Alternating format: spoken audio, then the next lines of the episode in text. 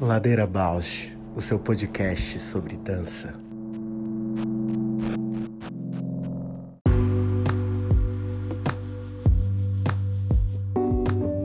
Olá, eu sou a Juliana Alves e este é o Ladeira Bausch, um encontro semanal para mover pensamentos de corpo, com temas que nem sempre vão para cena, sem glamour e sem mito.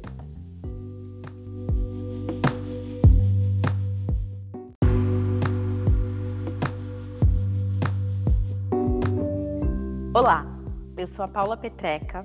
Este é um podcast para horizontalizar a dança na sua vida, para a dança horizontalizar você, uma dança mais perto.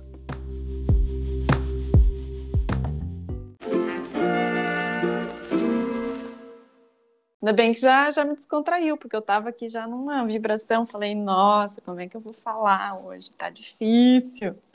Não, aqui você não tem noção, é que de manhã eu tava naquele perrengue tecnologia, aí meio-dia acabou a luz aqui. E hoje é um dia que eu tenho, tipo, tudo para fazer online. Aí uhum. eu já tive esse desespero. Mas voltou, voltou agora há pouco, então tá ah, tudo bem. Aleluia. Bom, sobrevivendo aos perrengues, né? Menina, sobrevivendo aos perrengues, não existe estabilidade. Não acreditem nisso. Estabilidade é uma ilusão. Totalmente. E viver é um risco. É o risco total de todos os dias. Né? Tá, eu tô assim numa vibração, desculpa pessoal, ouvintes, estou numa vibração baixa hoje. Vamos lá, ver se a ladeira me move. Mas acho que é legal também encontrar essa vibração, né? São momentos assim de, de encontro, né? Não tem, não, tem, não tem muita fuga, né? Tem que encontrar consigo mesmo, né? Não, não adianta. Ontem fiz uma prática, não sei que prática é essa, mas enquanto eu fazia, assim, tinha uma, coloquei uma meditação para ser acompanhada, assim, e fui fazer alguns, tipo, sei lá, um alongamento, vamos dizer assim, né? Mas é um alongamento que eu sempre fiz, assim, que tem um, um relaxamento, né? Um, é, encontrar articulações, pequenas fibras musculares, assim, muito interno, estava com muita dor na uhum. lombar, esfriou muito, assim. E aí eu vou fazendo micros movimentos e procurando diferentes é, fibras para alongar, assim, né? Uma pira minha. Eu entro em estado muito louco fazendo isso. Há muitos anos, assim, desde muito nova.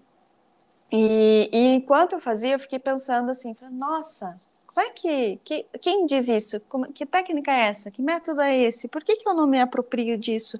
Por que, que eu não sigo fazendo isso como um método, né, uma prática diária de corpo minha que me faz bem, ao invés de ficar sempre tipo fazer algumas coisas para musculatura, para tônus né, da musculatura, que é algo bem doloroso para mim assim, né? Tipo, eu preciso de muito impulso e muita força de vontade para fazer que é bem-vindo também, né? A gente sabe os ganhos disso. Mas eu fiquei na, durante, enquanto eu fazia, fui fazendo essas reflexões, assim, como que eu é, conquisto um lugar de, de paz do que eu ficar tentando fazer o que os outros acham que eu tenho que fazer, técnicas de outros, métodos de outros. E fui e aí eu teve um momento, né, que eu resolvi, terminei, finalizei, estava satisfeita com a prática, assim, até onde eu tinha alcançado, deitei, comecei a ouvir e o meu corpo deu aquele susto assim inteiro, assim, estuf, pulou Ai, que delícia. Inteiro, assim,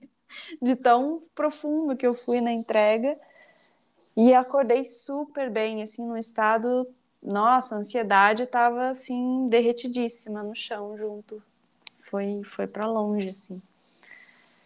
E fiquei com essa é, os ganhos disso, né? Os ganhos dessa entrega, dessa prática e essa reflexão sobre o que acontece na gente, assim, que a gente foge de se escutar para poder criar ferramentas para si mesmo.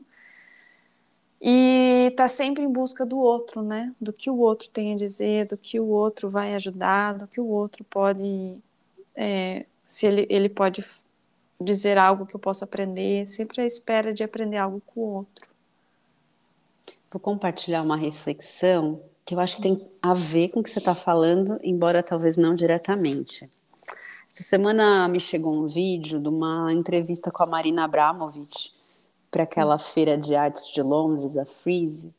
E aí ela tá falando algumas coisas lá que me chamaram muita atenção, né? Ela vai falando assim que ela acredita que a arte vai mudar muito, que já está mudando, que não vai ficar restrita a produtos, né? Que vai ser muito mais sobre troca de energia. Ela usa esse, esse termo, troca de energia que a gente pode problematizar de mil maneiras, né? Falar, ok, uhum. você que é rica, maravilhoso, trocando energia. E aí, né? enfim, mas enfim, achei interessante ela trazer isso. E depois ela começa a falar sobre esse momento que a gente está vivendo e como que a gente pode fazer para lidar com as próprias emoções. Ela vai falando da raiva. E ela fala, olha, eu lido com a raiva dessa maneira, eu respiro fundo e eu prendo a respiração. Aí ela prende a respiração, parece que o vídeo travou, assim, porque ela fica um minuto e meio segurando a respiração. Aí, de repente, ela solta, ela fala, olha, agora eu transformei tudo. E esse é o método Abramovich. Ah. e aí, eu parei por um minuto, eu falei, que maluca, você está falando aí de um monte de prática que podia ser yoga, podia ser uma prática oriental, que tem esse controle da respiração, que tem esse domínio, mas aí eu parei e falei, não vou desvalidar o que uma mulher do leste, performer, está dizendo, se ela está chamando-se de método Abramovich, tudo bem. E aí eu lembrei que uma das experiências, por isso que eu estou trazendo isso agora, mais profundas de meditação que eu já vivi foi visitando uma exposição da Marina Abramovic no Sesc Pompeia, onde tinha esse método dela aí, né, na exposição, e tinha uma cama em que você deitava com um cristal gigantesco, que a hora que você deitava o cristal ficava apontado para sua testa. E aí você tinha que fechar o olho e ficar lá meia hora. E menina, aquilo foi muito forte para mim.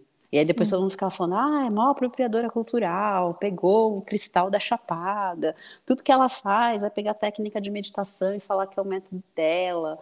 Mas sabe o que eu acho, amiga? Eu acho que tem gente que vai dar nome para as coisas, mas tem umas sabedorias que são tão inatas do corpo, sabe? Uhum que é isso que você falou. Se a gente não fica buscando de quem é, né? Pode ser uma coisa que seja tua e que você até dê teu nome, e pode ser uma coisa que seja da humanidade. Uhum. E que ela, como quem é, né? A importância que tem, a relevância que tem na arte e a abertura que ela está dando um, por práticas de meditação no campo da arte, ela está performando mesmo, né? Situações meditativas e trazendo para o campo da arte, que é, eu acho que é um muito visionária, né? Como se é, que, é, que eu acho que é o, o papel da arte né, na, na, sociedade, principalmente agora contemporânea, essa transgressão, né? Já que não tem mais para onde ir, né? Não tem mais invenção, não tem mais como corromper o capitalismo, o comércio, o produto, a obra, a, né, a, a máfia, a, a, legitimação, os poderes, a censura, tudo isso, ela vem com práticas meditativas, performando e fazendo instalação em museus. É, e aí eu fico pensando, sabe, essas discussões de autoria, claro, isso tem um lugar de sobrevivência, né? Você ter o teu método, te possibilita uma sobrevivência, mas cada vez mais eu penso que tudo já é compartilhado, sabe? Agora sendo junguiana, num inconsciente coletivo, tem muita coisa que está partilhada e que ela pode acessar e chamar de marina, a gente pode acessar como uma prática pessoal, né, ou como meditação. Uhum. Também tenho pensado muito na Lígia Clark, né, que ela ia pegando o que ela tinha na casa dela, saco plástico, pedra, folha de papel e fazia ali um yoga restaurativo uhum. intuitivamente, né? Que coisa incrível. Exato, é nesse lugar, né, de que não existe tecnologia ao alcance daquilo que você busca para si como modo de existência no mundo, não existe práticas meditativas, não existe prática de corpo, né? É, técnicas que estão ao alcance daquilo que cada um vai encontrar em si, assim, né? Pois é. Como modo de existência e é, criação para estar no mundo, né? Um lugar de fala, lugar de, de existência mesmo. Potente, né? É muito forte. Nossa, muito forte. Nossa, muita coisa para falar nesse lugar assim. Pegou de surpresa. Achei engraçado você trazer isso, porque eu fiquei refletindo horrores, assim, essa semana hum. sobre isso. É, eu acho que ressoa um pouco também, né, do, da nossa última gravação, né, com a uhum. Mal, que, fica, né, as questões ficam um pouco, às vezes, mal resolvidas, às vezes resolvem e, há, e dão abertura para outras, né. E, e, engraçado porque na minha aula da, do mestrado, na segunda-feira, teve o, a, a Marina Abramovic para numa das nos momentos da aula sobre aquela performance dela que ela deixa os materiais na mesa, né? Uhum. Vários itens sobre a mesa e o quanto ela é, o professor falou sobre o professor Arthur Freitas falou né, naquele momento ela estava tão fora de si ou tão em si que ela se apontaram a arma e colocaram o dedo dela na arma, né? E, e, qualquer coisa poderia acontecer mesmo e ela não teria impedido, né? Quem uhum. impediu foi o conflito do público, é o, o, o ponto assim da é, e depois que ela recebeu várias, é, o museu recebeu várias ligações e cartas, e-mails após a, a performance, durante a madrugada, assim, com o público pedindo desculpas que não sabia o que tinha acontecido. O quanto que ela alcançou, né, assim, um ritual mesmo ali, uhum. muito inconsciente do, do, do ser humano, assim, né, do, desse ter poder, poder ter poder sobre o corpo do outro, é, ter um corpo como objeto, poder expressar no corpo do outro algo sobre si, é, uhum. poder manipular o outro naquilo que tá, são os teus desejos mais inconscientes, poder manifestar algo que está no coletivo, no corpo do outro, que está ali como objeto, vulnerável, né? Isso é muita é muito coragem, social. né? E muita, muita coragem. coragem. Muita coragem e muito lá, né? Eu não sei que ano que foi isso, 1900 e... Anos 70, eu acho, 70, 80. exato. Acho que é 70. Eu acho, é, 70, talvez acho que 76, 78, por aí. E o quanto que isso não tem a ver com o que está acontecendo, né? Com, com, o que acontece socialmente, né? Nessas guerras e situações sociais e mundiais, assim, né? Históricas que acontecem. É, que momentos também a gente está agora, né? Nos anos 20 já de um novo século. E e como, né, eu fico pensando, nos anos 2000 a gente já estava, né, começando a trabalhar, atuar, e esses 20 anos aí que a gente trabalha, está no mundo, e algumas questões é, vão mudando de forma, né, vão, vão aparecendo outros discursos para envolver, mas elas ainda têm muito que ser percorridas. Eu fico perguntando esse lugar da prática, né? Uhum que quando vem educação somática, quando vem todos esses discursos mais holísticos sobre o corpo, parece que é uma revolução, mas ainda tem muita caminhada, né? E eu acho também que quando a gente fala disso, é também aceitar um pouco que essas práticas têm sim que ser mais difundidas, mais praticadas, mais presentes na, no cotidiano, na vida de todos, né? Sem exceção, assim mas que o mundo não vai ser totalmente diferente, pacífico, idealizado, uhum, né? Uhum. E que acho que isso traz uma ideia de tipo, é em cada um mesmo. A revolução é em cada ser vivo.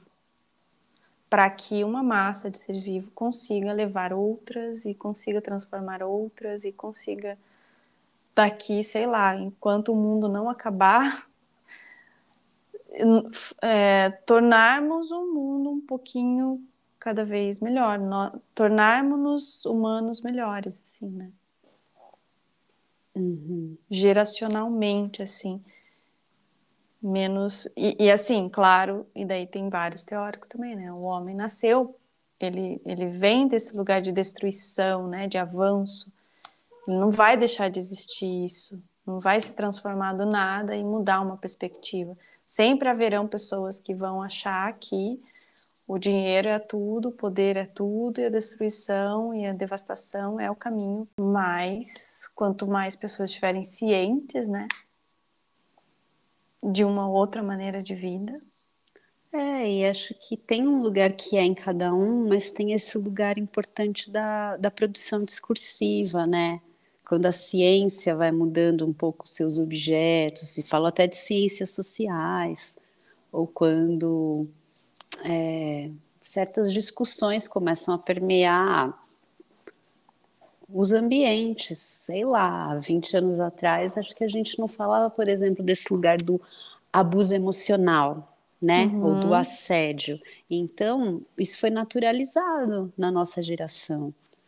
E agora, quando a gente vai se dando conta de que isso não é uma norma, de que isso pode ser questionado, que a gente tem um lugar de fala, muda tudo, né, uhum. nas relações. E aí fico pensando que novas gerações talvez já vão partir desse lugar construído. E aí vão ter outras questões que vão aparecer, né? Sim, porque o ser humano sempre tem, tende a achar fugas para continuar manifestando, né? Esses, é, total. Essas violências. E aí migra para outro lugar, né? Uhum. E quanto é refinado né, esse aprimoramento social por um olhar, por exemplo, na minha época não existia o discurso. Claro, você não podia é, falar mal, né? De, é, a, o, o, discurso era muito menos elaborado, né? Era muito menos refinado no, no, em aspectos de gênero, racismo, é, inclusão. Uhum. É, era, era infantil como a gente lidava, assim, né? Não, não pode falar mal, não pode uhum. falar perto, não, tem que respeitar, mas eram tipo coisas ingênuas. Ah, respeitar, mas o que, que é respeitar? Uhum. É simplesmente, então, não se aproximar, não, não dar atenção. Era um, é, muito. E daí, quanto mais a gente fala, quando isso vem para né, o campo de conversa, para o campo de diálogo, prática, escuta, isso vai se aprimorando, vai se é, amadurecendo, né? Tendo, criando corpos mesmo, né? Dando espaço uhum. para corpos mesmo. Muda nosso, é, e muda o nosso corpo. uhum. Vai corporificando socialmente modos de existir.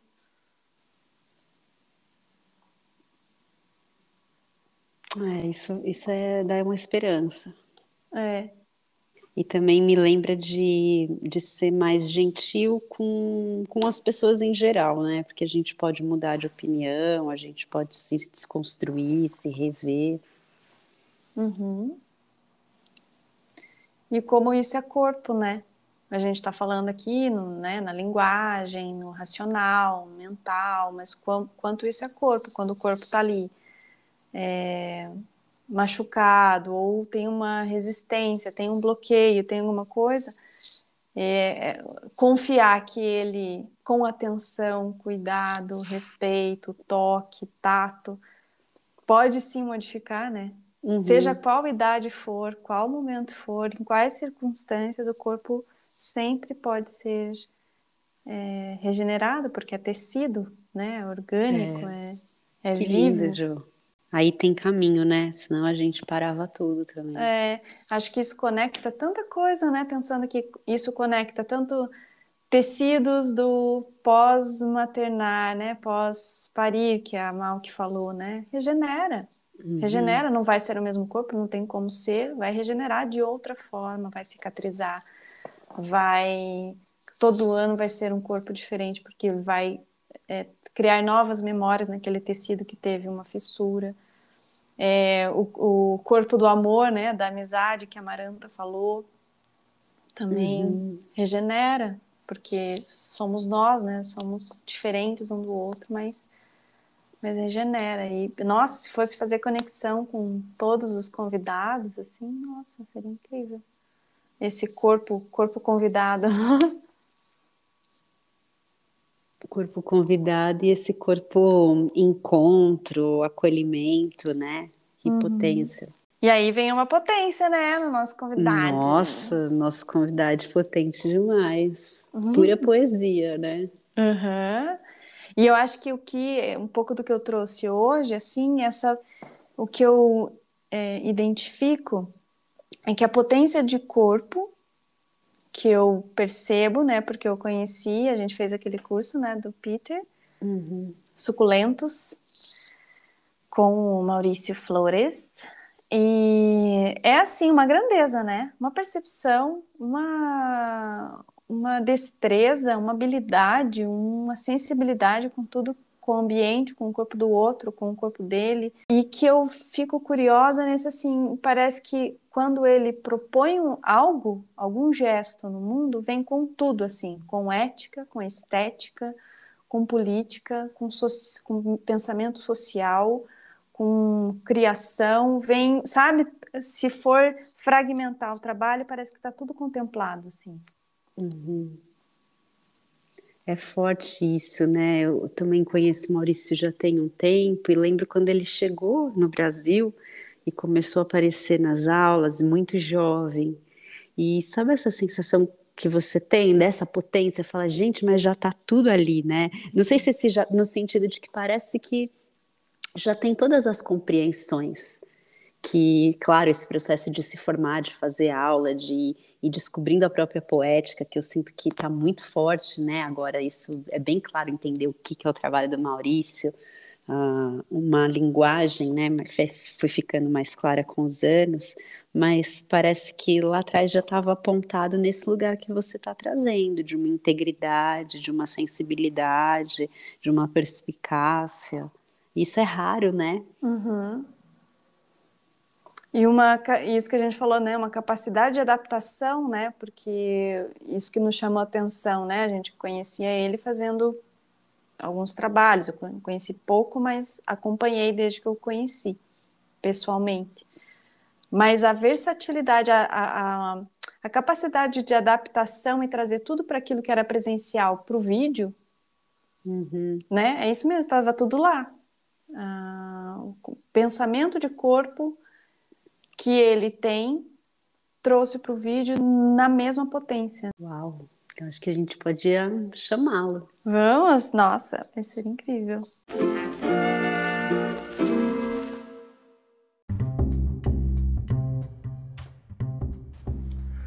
Ladeira Bausch, o seu podcast sobre dança. Oi. Olá, Maurício, bem-vindo. Ai, obrigado. Bem-vindo, Maurício. Aqui é a Ju, tudo bem?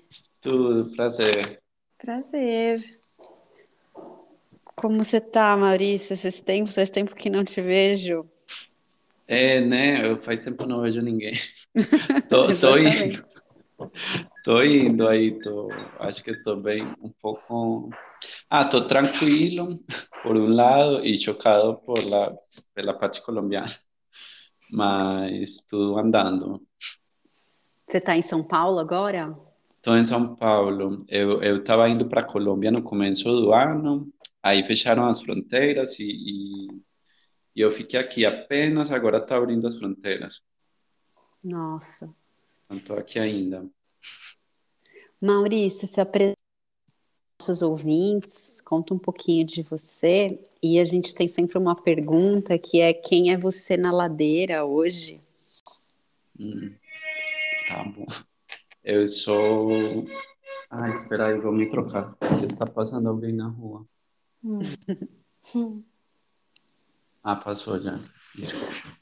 É, eu sou Maurício Flores, eu sou bailarino, trabalho com dança, Comecei a dançar aos 14 anos, eh, inicialmente dança tradicional colombiana, sou colombiano, e aí posteriormente me formei em dança, fiz uma licenciatura na Universidade de Antioquia, e quando terminei eu vim morar em São Paulo em dos, no ano 2012. E aí, desde essa fecha, eu estou aqui em São Paulo, trabalhando faz uns sete anos já com a, a companhia KZ e CIA, dirigida por Keisawon e Ricardo Iaceta, e trabalho com outros coletivos também de São Paulo, como o Cristian Duarte, a Clarice Lima, é, e faço também preparação de, de elencos de teatro. Agora, na pandemia, fiquei mais criando em casa, fazendo collagens é, e fazendo alguns vídeos também. Na ladeira, quem é você hoje? Hum, na ladeira, sou um, acho que um resistente, poderia se falar. Eu tento criar umas curvas aí para não bater muito forte hum. e, e, continuar em movimento também. Então acho que eu sou, eu sou como que se falaria é um, um caidor de curvo, não sei, algo assim, tentar cair em curvas para não machucar muito. Que bonito. Maurício, conta um pouco desses vídeos que você tem feito na pandemia, como que surgiu isso? Foi uma urgência tua? Já era algo que você tinha como prática, como desejo? Então, esses vídeos eu estou fazendo junto com Gustavo Miranda, que, que é meu namorado, e a gente fazia é, uns vídeos parecidos quando a gente viajava, e mais como brincadeira. Aí, com a pandemia, quando começou, que tinha essa euforia de, de criar em casa, não vamos parar, vamos continuar criando, a gente começou a brincar com os espaços da casa é, a partir de ideias muito simples que, que vinham na cabeça. É, não tinha projeto, os vídeos não têm nenhum apoio, e foi uma criação assim bem bem espontânea. Às vezes eu, eu sinto é, a gente falando que que nesses vídeos a gente conseguiu ser esse tipo de artistas que falam nos livros que simplesmente se entregam para a arte e criam por criar por necessidade porque porque esses vídeos não, não partem de nenhum lugar e nem tem uma intenção de comunicar algo como a gente um pouco está acostumado a criar a partir de, da escrita de um projeto inicialmente, depois a, a implementação desse projeto, a elaboração e a apresentação. Aqui não, aqui a gente tem a ideia num dia, no dia seguinte a gente grava e já depois bota no mundo nas redes sociais. Os vídeos têm sempre uma duração entre um minuto e máximo um minuto e meio, e sempre tem essa característica que brinca com os espaços da casa, os, as janelas, as portas, o quintal. É, acho que a, a, casa a casa também inspirou muito essa essa criação dos vídeos.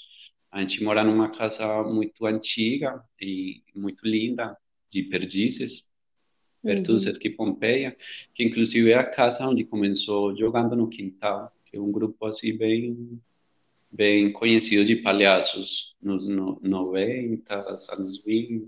Uhum. Enfim, ele aqui foi onde começou jogando no quintal e essa casa tem muitas histórias de outros artistas que passaram por aqui é, antes de nós e eu acho que tem também uma algo que aconteceu com a pandemia, que foi essa pausa obrigatória que obrigou a gente a olhar desde o ponto de doméstico, a olhar para o mundo a partir do lugar que a gente mora. E aconteceu uma coisa muito especial que que a gente foi vendo as mudanças do tempo no quintal. O quintal tem uma árvore, uma, uhum. uma pitangueira, umas duas trepadeiras e tem uma primavera. E aí a gente ficou assistindo muito essa mudança em tempo real do, do quintal, é, vendo como que, que saíam os frutos, o momento que o quintal floresce, o momento que ele seca, é, estar pegando as folhas que caem da árvore todos os dias. É, então, então se criou uma relação muito íntima assim com, com a casa. muito, muito íntima mesmo, assim, dava para ver também as mudanças do sol, por exemplo, uhum. é, as trocas que ele vai fazendo durante o dia, que é diferente quando bate no quarto na primavera ou no outono. Então, todas todas essas mudanças de, de tempo em relação à, à iluminação do, do dia, a chegada da noite, e as, e as pequenas metamorfoses do quintal das plantas, isso foi inspirando muito a gente para essa, essa criação mais espontânea, esse jogo de, de criação com o espaço doméstico. Acho que você já até respondeu outra coisa que eu ia te perguntar, mas vou trazer aqui, se você tiver algo a acrescentar. É, você sente que esse tipo de trabalho, então, para o vídeo, essa situação de pandemia, te transformou como artista? Mudou, assim, o que te move? Radicalmente. não, não foi pouco. Eu sinto que eu sinto que a, a tanto a, a, pausa obrigatória eh, mexeu muito, quanto essa criação que, que foi sendo criada durante esse tempo. E, e que nesse ritmo você entende muitas coisas, é super rico a troca com artistas, estar assistindo peças, palestras, tudo é muito abundante. E isso cria um tipo de, de sensibilidade muito gostosa. Assim, eu gosto, gosto muito dessa essa sensibilidade que, que é super refinada em relação ao que a gente vê e ao que a gente assiste e as trocas com outros artistas. Eu sinto que a pandemia, ela, ela propôs um movimento mais de interior para a gente mesmo e, e, e deu uma pausa nessa explosão da que a gente vinha. E, e, nesse sentido, eu sinto que, que foi um momento de, de maturidade. Eu também, a pandemia me pegou com 33 anos e, e para mim foi um pouco, está sendo ainda, um, um, um momento de, de olhar para esse percurso que eu tenho feito durante os nove anos em Brasil é, atravessado muito pela trajetória da QIZ, que eles têm todas estas práticas orientais que eu nunca tinha tido contato, é, também com a fotografia, com um mestre que chama Carlos Moreira, que faleceu um ano atrás, e parece que tudo isso ficou muito gritante com a pausa, porque é, eu sentia que, que eu vou ia passando pelas coisas, as coisas vão se acumulando, acumulando, acumulando, a gente continua em frente. E de repente com, com a pausa do isolamento eu comecei a olhar para os cadernos eh, para refletir mais sobre coisas que talvez eu passei muito rápido. Uhum. e, e acho que se afiançou muito também uma relação com a morte que eu não, talvez eu não tinha tão presente como como eu sinto agora, assim. Hum, eu venho de um país muito muito violento, já tinha um certo costume com, com a morte, só que aí a, a Covid ela deixou a morte muito muito presente todos os dias, inclusive pelos números das pessoas que morrem e, e as famílias e tal. E eu acho que esse, essa presença da morte, somado a, essa, a esse desejo de revisitar a memória de, de, desta viagem no Brasil, fazer uma arqueologia nessas memórias, que eu tenho estado passando eh, a partir dos processos criativos com, com os grupos e, e tal, me deixou me deixou muito aberto assim para para uma mudança que eu ainda estou entendendo. Acho que, que, que, a gente, todo mundo uhum. vai entender o que está acontecendo daqui a 10 anos, não sei, mais, mais para lá. Porque é tão, tão intenso e tão, às vezes, aterrador e ao mesmo tempo tão bonito. Não sei, uhum. é, é, uma, é uma situação bem, bem contrastante. E E eu sinto que, que se a, a pandemia mudou o meu jeito de criar, de me relacionar com a arte e o jeito também de, de expressar as coisas, porque é, eu sou bailarino mesmo, eu sinto que eu não sei fazer outras coisas. Uhum. Então, o jeito que eu encontrei para compartilhar esses sentimentos tudo foi a partir da, das colagens e dos vídeos e, e das aulas também, porque acho que a aula, a aula virou um, um, um lugar de depoimento e de, e de pesquisa muito forte que, que, que, se, a, que se afinou muito com a, com a pandemia. O que são essas, essas colagens que acho que a Paula estava curiosa para saber mais, mas eu, não, mas eu não conheço. O que são essas colagens que você faz? É, essas colagens eu nunca tinha feito. São, uma, são colagens de papel que eu faço com material reciclável de revistas e, e texturas e tal. E eu, eu tenho me, me interessado muito pela composição num retângulo. É, inicialmente pela composição fotográfica, historiográfica, e a colagem eu, era algo que eu sempre quis fazer e nunca me atrevi porque achava muito difícil. Aí, com a pandemia, eu comecei a recortar algumas imagens, cortar, e comecei a brincar com elas sobre uma superfície de, de papel. E parece que teve uma explosão de, de, de coisas, assim, de sentidos, que através da dança eu nunca tinha sentido, porque a, a dança mexe com movimento, com efímero, e eu nunca tinha tido a, a possibilidade de, de praticar uma arte que é fixa, que você faz e ela fica aí para sempre. É, então, essa essa expressividade com o corpo, ela ganhou outra dimensão a partir desses recortes de papel. E já, eu acho que eu já fiz uns 80 colagens. Uau. Que, e, e neles é, é, muito legal também, porque como é, um, é um, algo que eu não sei fazer, eu não, eu não aprendi a fazer, eu aprendi fazendo, então, uhum. então voltando para essa ideia que eu me sinto artista, uhum. desses que a gente encontra nos livros, que ai, se entregam para arte, fazem as coisas. Uhum. E eu, é um lugar que eu, que eu tenho me sentido assim, artista, assim, tipo, nossa, não acredito que de uma brincadeira tão simples como pegar, colar várias imagens, de sapor, brincar com, com essas composições, aí quando a, quando a imagem termina e ela fica feita, acabada, você sente que, que ela está pronta, que não falta nem sobra nada. Parece que ela traz um monte de sentidos que, que às vezes o corpo em movimento ele não consegue e que só poderiam ser é, é, só, só poderia chegar através de uma arte que é plástica, que é que é manipulável, que é que dá para pegar com as mãos. Uhum. Então, isso foi uma coisa assim muito louca, quase escultura, assim, fazer uma escultura com papel. Uhum.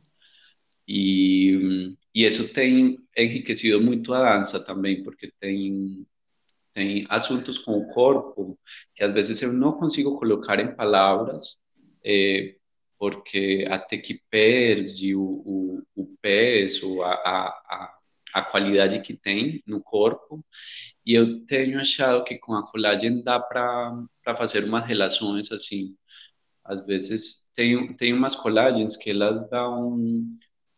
Parece que elas capturam tudo que eu gostaria de falar numa imagem. Tipo, nossa, o que eu, gost, o que eu gostaria de falar para o mundo é esta imagem.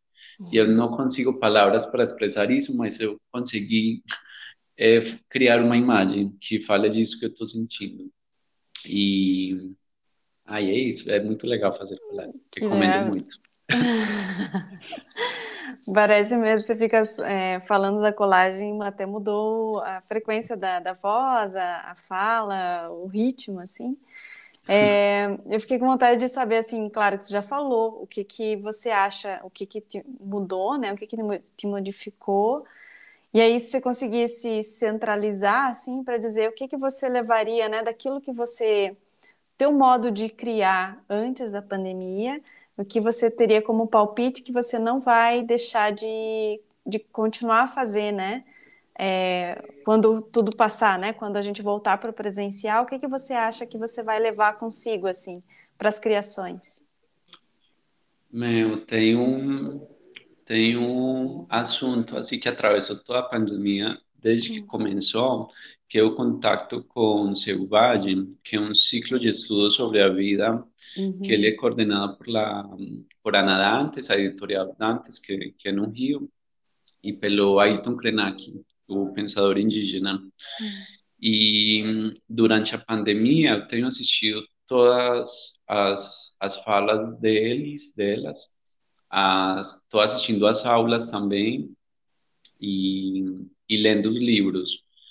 E eu sinto que esse ciclo de estudos, eles planteiam uma, uma convergência entre o pensamento que tem a ciência, a sabedoria ancestrais indígenas e a arte. E, e para mim, enquanto eu fazia as colagens, eu ouvia as palestras, enquanto eu danço, eu não consigo mais me separar desse pensamento que liga o corpo à natureza e liga e liga é, esse pensamento que eu tenho sobre o corpo a, e a dança a uma dança que é muito além do corpo, que é uma dança da vida mesmo. Como Ayrton Krenar fala, é uma dança cósmica, é uma dança que ela acontece a todo instante é, no corpo, o corpo ele está o tempo todo distribuindo. Ah, por exemplo, a gente toma uma água e o corpo ele ele começa a distribuir ela pelo corpo todo sem a gente ter consciência disso. E esse só engolir água já cria uma dança dentro uhum. do corpo que a gente nem percebe, igual que a gente não percebe que o planeta está se mexendo ao redor do Sol e que tem outros planetas e que nesse momento tem baleias e borboletas passando do Canadá para o México. Tem uma, uma dança que ela é gigantesca, é, gigantesca no macro e gigantesca no micro, assim. Acho que uma dança, essa dança cósmica acontece em, no, no maior que a gente possa imaginar e no, e no mínimo que a gente consiga imaginar, no corpo na metade desses tamanhos, e, e eu acho que, que es, esses pensamentos não vão ficar comigo para sempre, assim, e, e atravessaram totalmente a, a, as criações, estão atravessando, e eu sinto que faz sentido é, a gente começar a pensar essas convergências de pensamento, uhum. ciência, pensamento indígena e arte, porque a crise que a gente está atravessando é muito mais cabeluda do que a gente pensa, porque é uma crise também que, que, que é da educação,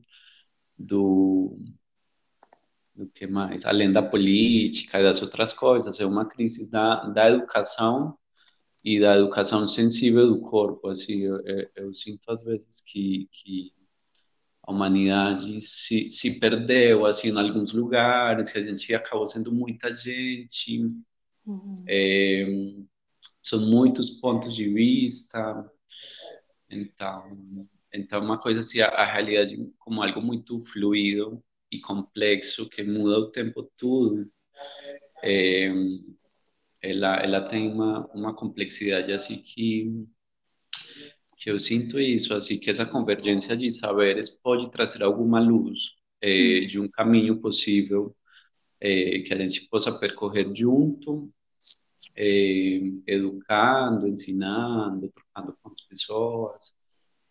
E nesses dias vi uma, uma frase que, que às vezes a luz no final do túnel é um trem que vai me atropelar.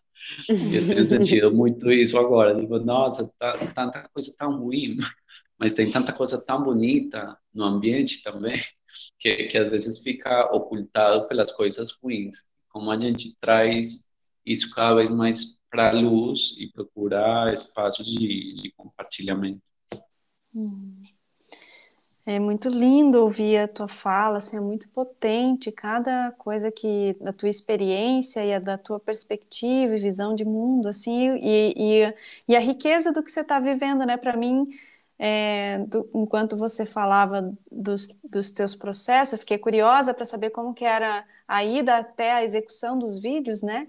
Mas você uhum. falou assim, é muito é, é, muita presença, né? E é muita pausa, que a pausa te proporcionou olhar para onde você vive, para o que você é, sente, para o que você observa no teu ambiente, nas relações e simplesmente partiu para ação, né? Você tem Sim. executado muito, movimentado muito as tuas percepções, né? Que eu e uma coisa que eu observo muito também e, e que tá na tua fala, ela tá tudo isso contemplado, né, quando você fala da ciência indígena, pensamento indígena e arte, é, é como eu falei para Paula, assim, eu sinto que os teus vídeos e você falando até da colagem, como se você quisesse expressar para o mundo, tem essa, todas essas, né, tá, o, o teu gesto, o teu movimento está tudo contemplado esteticamente, eticamente, socialmente, politicamente, uma visão de mundo que você busca e está intensamente movendo diariamente, assim, é muito rico, assim, te ouvir mesmo. E te ver dançar também. é. Ai, que bom. É uma riqueza.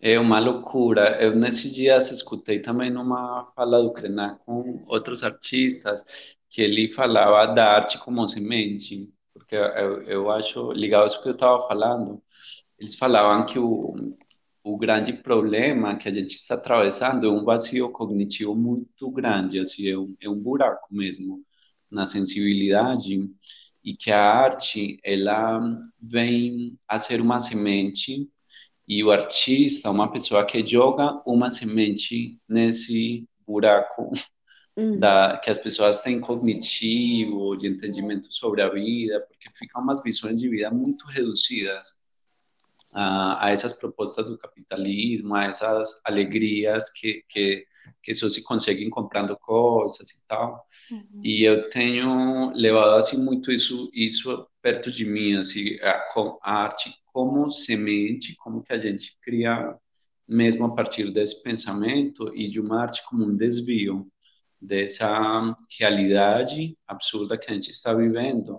Ah, e um desvio para outra realidade, para a gente conseguir mostrar um pouco, tipo, nossa, olha, tem este outro outro lugar, outro ponto de vista, outra outra camada da realidade, porque são muitas, e aí é muito mais fácil ficar lá mais superficial, ir para dentro, é, eu sinto que é mais difícil, e no começo da pandemia eu sentia, nossa, eu achei uma puta experiência incrível, bem no comecinho, tipo, quando a gente tinha dois meses de, de estar uhum. trancado, falei, nossa, a humanidade vai trocar, acho que várias fichas vão cair, todo mundo está em casa assistindo a morte de George Floyd, uhum. essas coisas horrorosas que estavam acontecendo, acho que veio uma mudança incrível, tá, tá, tá, de repente, não.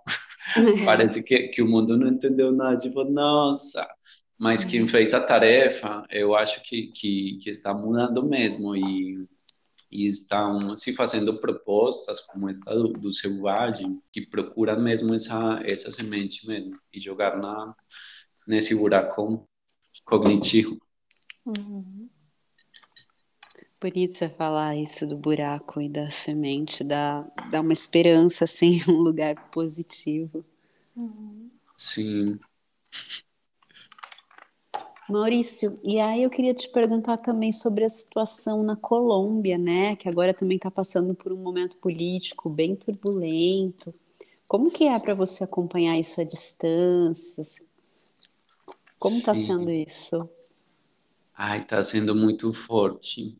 Eu, é, eu faz tempo não, não sentia coisas tão fortes e, e sensações tão novas no corpo, assim.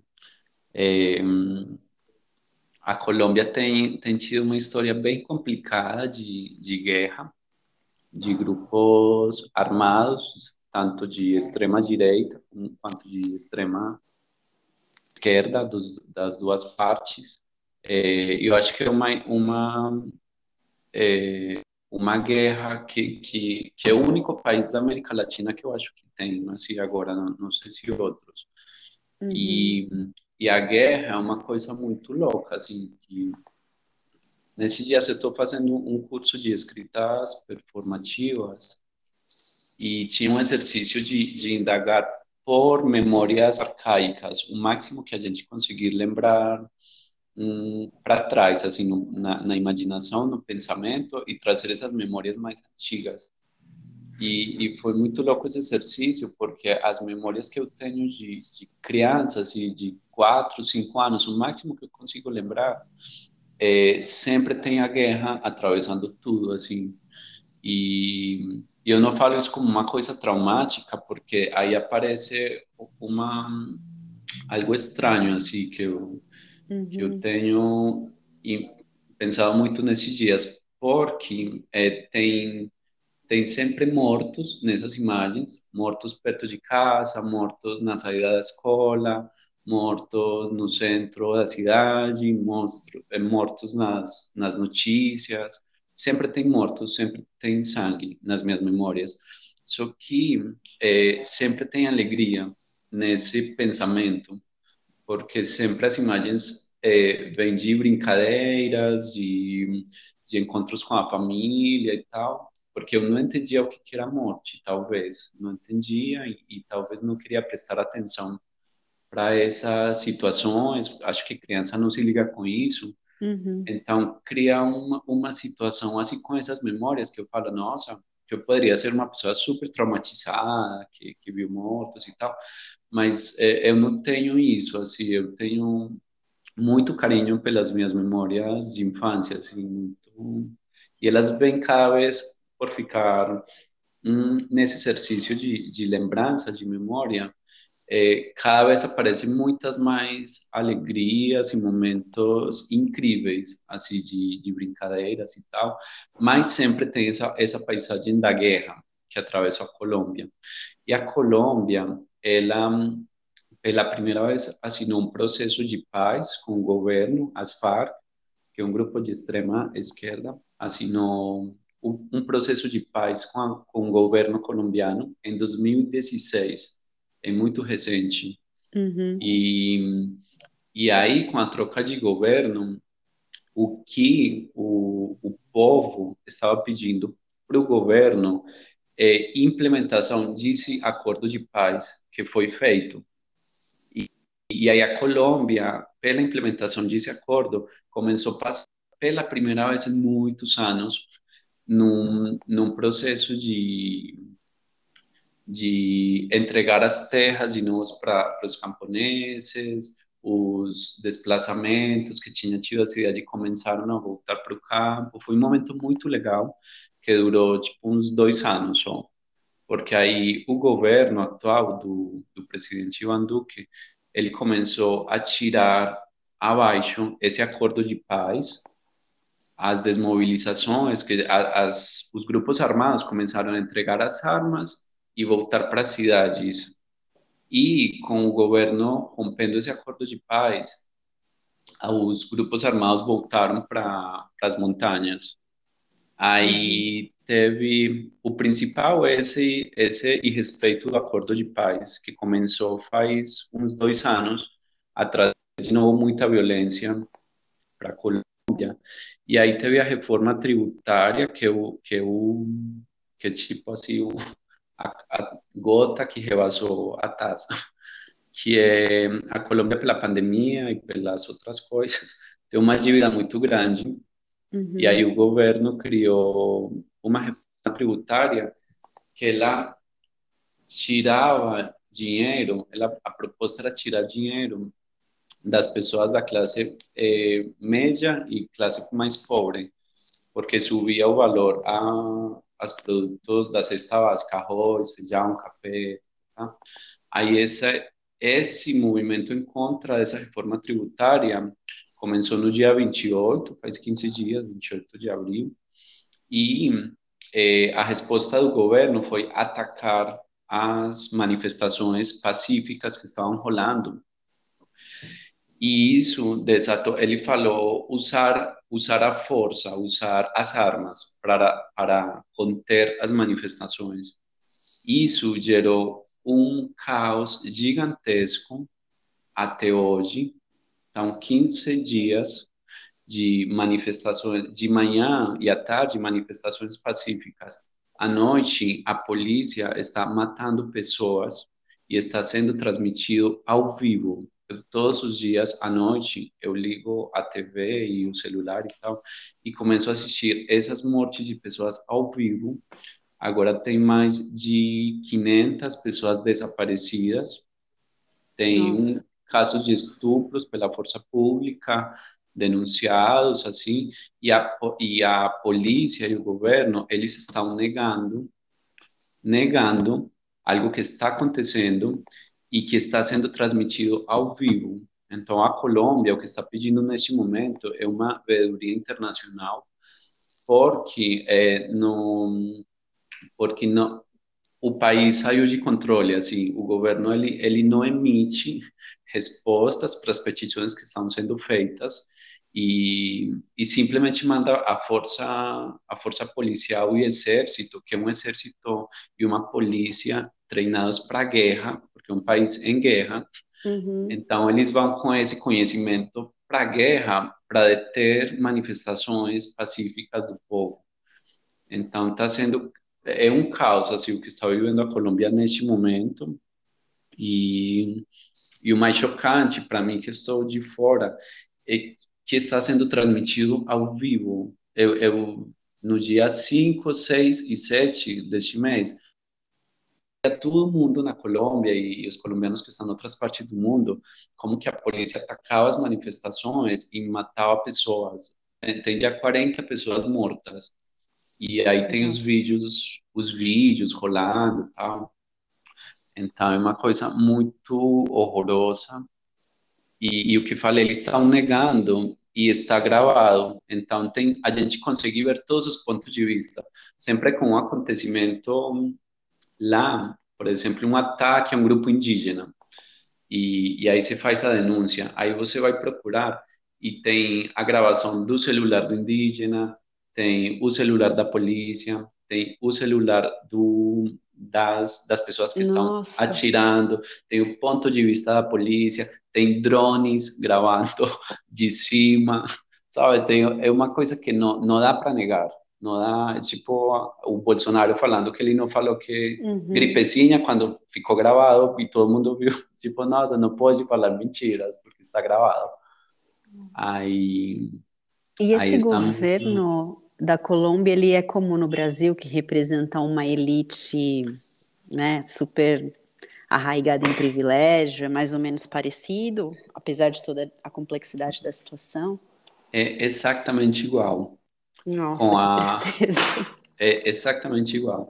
E, e, o forte é que o, o governo, igual como o Bolsonaro fez aqui, de animar o povo a, a ter armas, é, lá também isso, isso estava acontecendo. E nas manifestações é, estão sendo contidas por pessoas ricas, armadas, que estão atirando contra as manifestações e elas estão sendo protegidas pelo, pela força pública, também pela polícia e o, e o exército.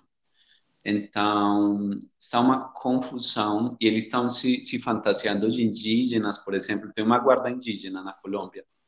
É, e estas pessoas mais ricas estão se fantasiando para de indígena para tirar e falar que são eles, são umas coisas bizarras assim, que que meu tá muito complexo assim. E, e a, o, o, maior pedido agora é uma veeduria internacional porque saiu de controle assim, não, tem vídeos que você não dá para acreditar, as fontes, é, os meios de comunicação maiores, tipo a, a, Globo da Colômbia, eles ocultam, então durante o dia eles não, não apresentam nada. Então, uhum. ai, é muito louco, é muito louco. É, bem, é, pensei de você, se você pudesse, a gente tem um momento que é uma descrição, né? Descrever um gesto, descrever alguma coisa Se você pudesse ou descrever um vídeo ou descrever uma colagem, pensei aqui para a gente já ir caminhando para o nosso final. Ah, sim, tem uma colagem que, eu, que foi a primeira que eu fiz, eu, a primeira, a segunda, que é uma mulher com uma flor que sai da cabeça, uma, a mulher está em pé com um vestido branco, comprido, e aí tem uma flor que ela vai saindo da cabeça, uma flor aberta, branca, e nos pés da mulher tem um monte de, de palavras caídas, assim, que um pouco cobrem os pés dela e estão no chão. E, e agora, assim, você falando, me, me vem muito isso, porque juntando a conversa, eu, eu sinto isso, que a, a, arte é uma semente que floresce em a gente e a gente tem a capacidade de semear essa semente em outras pessoas e que as palavras às vezes caem e às vezes elas não dão conta mesmo e, e por mais beleza que elas possam ter é, às vezes a gente precisa confiar na, na sensibilidade e nos outros sentidos do corpo, assim. E. Hum. Ai, enfim, isso. Que Ai, me veio uma.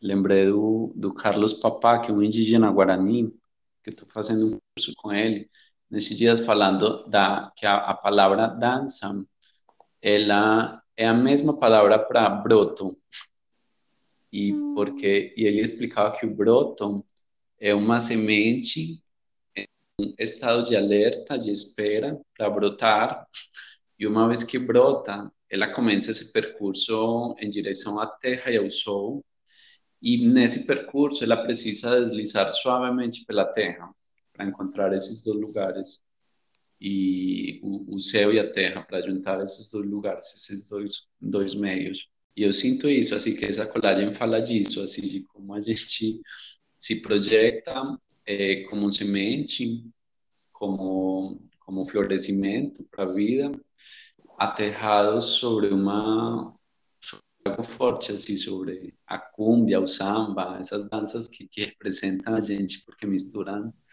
tudo aquilo, toda aquela história ancestral que a gente faz parte. Hum. E, e isso, assim. Uau. Que lindo chegar a cúmbia e o samba. Amei. É, Sim. né? Esse que é, que é o futuro. Eu acho que a gente precisa olhar para essas coisas assim com carinho mesmo, porque é, é, o que faz parte de a gente assim na, na nossa ancestralidade, é o que compõe a gente e, e acho que é a maior riqueza também ter ter essa possibilidade de dessa dança e dessa música que que, nossa, tanta alegria condensada aí a partir de tanto sofrimento, porque mesma coisa, é uma, são danças que elas partem da escravidão, sabe? Tipo, nossa, e, e conseguem virar o jogo para criar uma coisa linda demais e profunda. Então, acho que a gente tem que olhar para isso, assim, para sair desse buraco. Ai, que incrível. Gratidão. Muito obrigada por esse partilhar, Maurício. Foi bem, Ai. bem sensível. Estou bem, bem mexida aqui, bem emocionada. Só, só agradecida por isso. Ai, obrigado a vocês pelo convite. É, é bom também falar. Às vezes dá uma. É inspirador te ouvir, Maurício. Muito obrigada, viu? Obrigado a vocês pelo convite. Deixa os teus contatos para as pessoas que não viram verem teus vídeos, verem tuas colagens. Ah, sim, tá tudo no Instagram, arroba mauricio.flores, arroba gmail.com.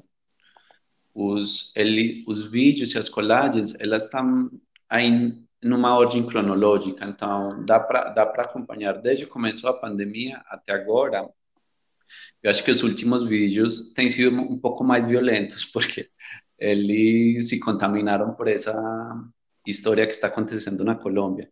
Então é bom assistir essa essa narrativa muito de alegria no começo da pandemia, de criatividade, de explosão, tá, tá, tá? E como que isso vai se construindo a partir desse ano de, Uhum. de mudanças, assim. Obrigado, obrigado a vocês pelo convite. Obrigada. Beijinho Beijão. grande, bom fim de semana. Para vocês também, tchau, tchau. Tchau, tchau.